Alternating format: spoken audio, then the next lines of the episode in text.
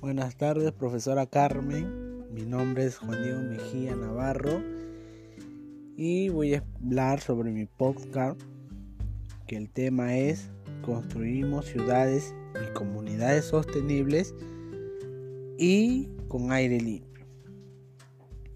Y vamos a responder algunas interrogantes. Empecemos.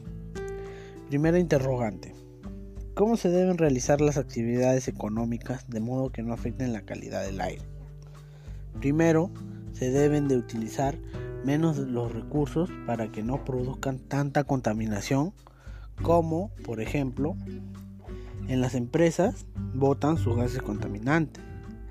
Al momento de reducir eso, eso reduce la contaminación hacia el aire, ya que habrá menos gases que lo contaminen y al final las actividades económicas se deben desarrollar con el compromiso de cuidar el medio ambiente y promover su protección.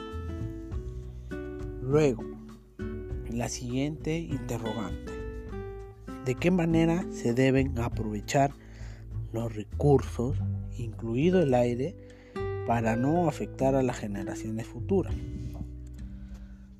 Primero puede ser usando una bicicleta en lugar que un automóvil, otro sembrando árboles y cuidando las áreas verdes, otro almacenando el agua que da la lluvia, que ese agua puede servir para el riego de algunos cultivos, ¿no? Otro, utilizar las energías renovables y dejar de utilizar las energías no renovables. En todo caso, se pueden aprovechar los recursos dándole un uso responsable y sostenible. Tercera pregunta. ¿En qué casos se pone en peligro la satisfacción de las necesidades, así como el bienestar actual y futuro?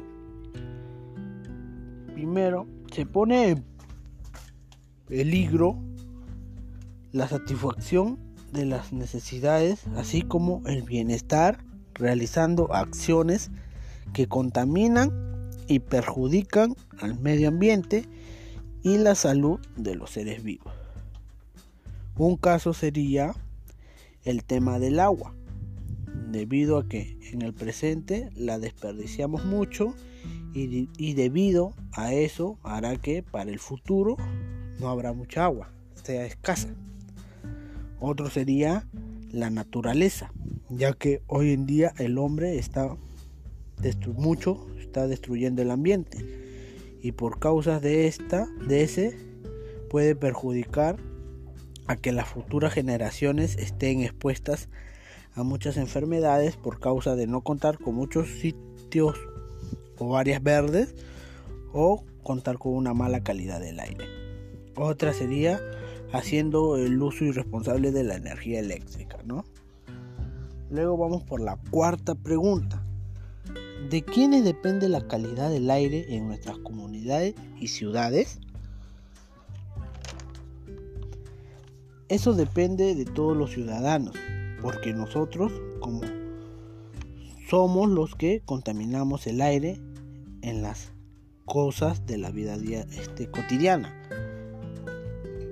Como ejemplo, quemar basura, otro sería usar leña para cocinar, ya que hay muchas personas que no cuentan con muchos recursos y como se dice no cuentan con una cocina y optan por la opción de cocinar a leña, ¿no? Para poder alimentarse y alimentar a toda su familia.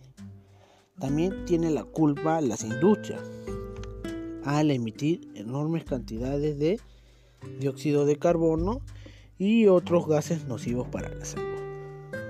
Ahora vamos por la cuarta y por la quinta y última pregunta.